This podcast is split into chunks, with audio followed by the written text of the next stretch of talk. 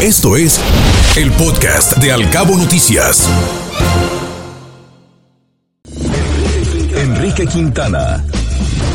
El financiero.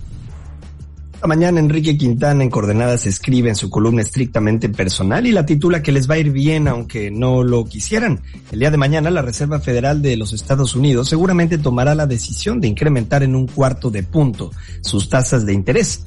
Incluso hay quienes piensan que la alza podría ser hasta de medio punto debido a que la inflación en Estados Unidos a tasa anual rebasó el 8%.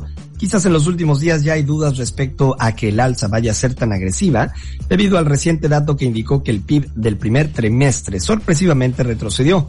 Este dilema es el ejemplo del tipo de disyuntivas que tendremos a nivel global en el curso del 2022 los bancos centrales estarán presionados por elevar el costo del dinero para tratar de detener un proceso inflacionario que en el caso de Estados Unidos llegó al nivel máximo en más de cuatro décadas. Sin embargo, nuestro vecino del norte, ante doble mandato que tiene la Reserva Federal, también tendrá cautela en no acentuar una mayor baja de la actividad productiva, ¿Cuál es la dosis correcta de la medicina que implica encarecer el dinero? ¿Por cuánto tiempo se debe de aplicar? Una prescripción correcta significará la contención de la inflación, pero si hay exceso o se aplica por demasiado tiempo, traería la consecuencia indeseada de propiciar una recesión. El problema es que no hay certeza respecto a cuál es la dosis correcta. De hecho, los bancos centrales tendrán que ir tomando sus determinaciones paso a paso y tendrán que observar en todo momento lo que ocurre a nivel global. En el caso de México, adicionalmente el Banco de México en particular tendrá que mirar con detenimiento las decisiones de la Reserva Federal de los Estados Unidos, pues en caso de rezagarse en las alzas de tasas, se podría propiciar una mayor depreciación de nuestra moneda, que en lugar de contener la inflación, la alimentará.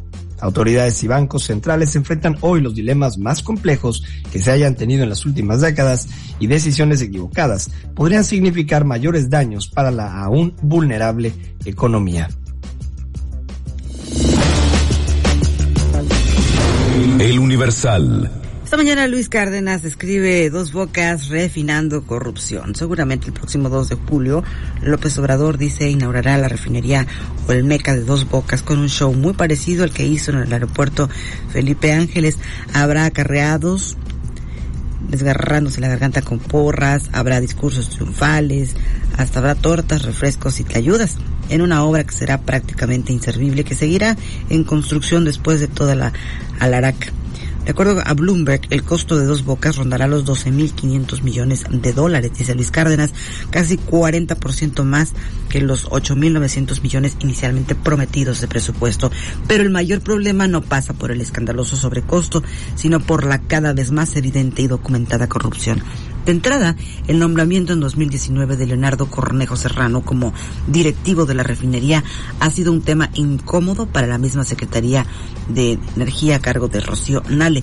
El funcionario ha sido involucrado e investigado por la Fiscalía en la trama de corrupción de Odebrecht, dada la asignación y validación de contratos ejecutados por la empresa emblema de corrupción para una obra en Tula durante el sexenio de Peña Nieto. Por aquel entonces, Cornejo Serrano, subdirector de Pemex, recibió en sus oficinas a Luis Meneses, director de Odebrecht en México, unas 47 veces. De acuerdo a la investigación, Odebrecht había pagado 6 millones de dólares en sobornos a Emilio Lozoya, entonces jefe de Cornejo, para que se le adjudicaran las obras de Tula.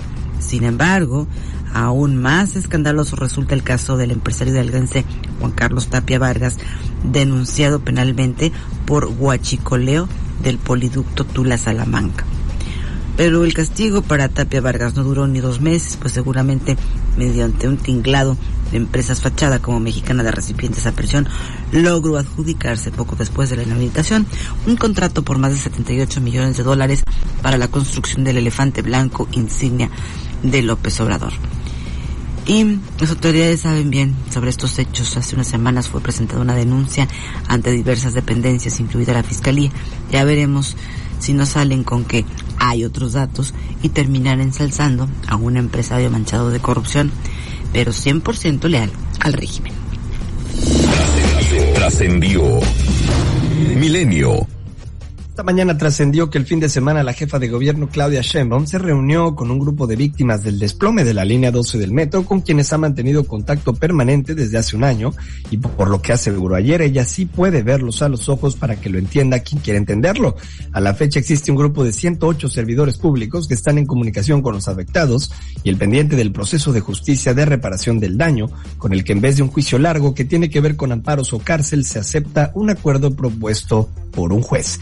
También trascendió que los fiscales y procuradores de justicia del país preparan una declaración para apoyar al gobierno de México y al canciller Marcelo Ebrard en la demanda que promovieron ante los tribunales de Estados Unidos contra los fabricantes de armas de fuego.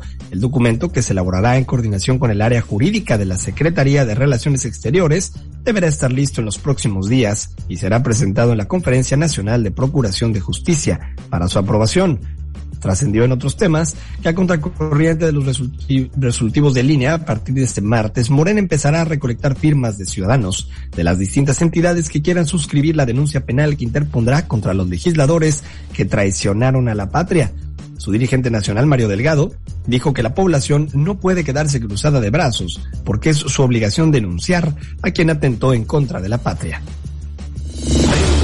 Templo Mayor. Reforma.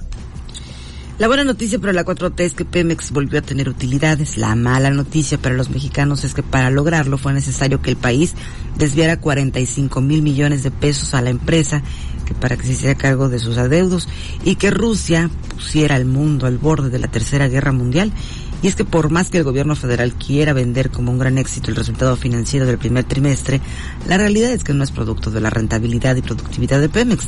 Si la empresa que dirige Octavio Romero Oropesa obtuvo de enero a marzo una utilidad de 122.493 millones de pesos, fue porque recibió una ayudota federal de 45 mil millones justamente para amortizar su deuda.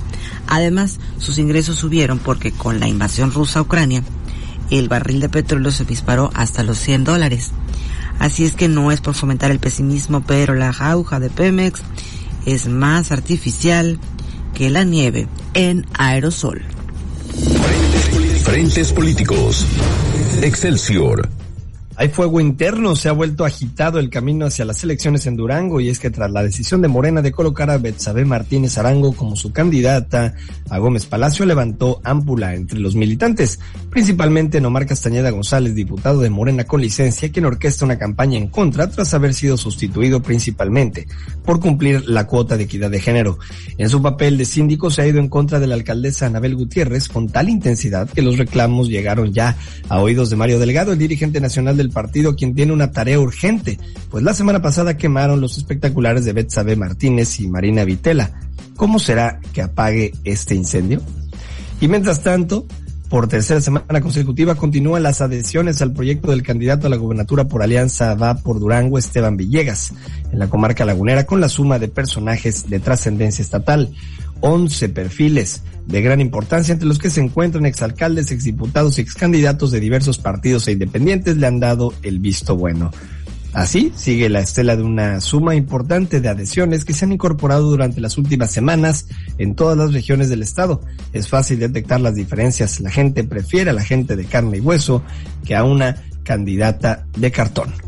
Escuche Al Cabo Noticias de 7 a 9 de la mañana con la información más importante de los cabos, México y el mundo por Cabo Mil Radio 96.3. Siempre contigo.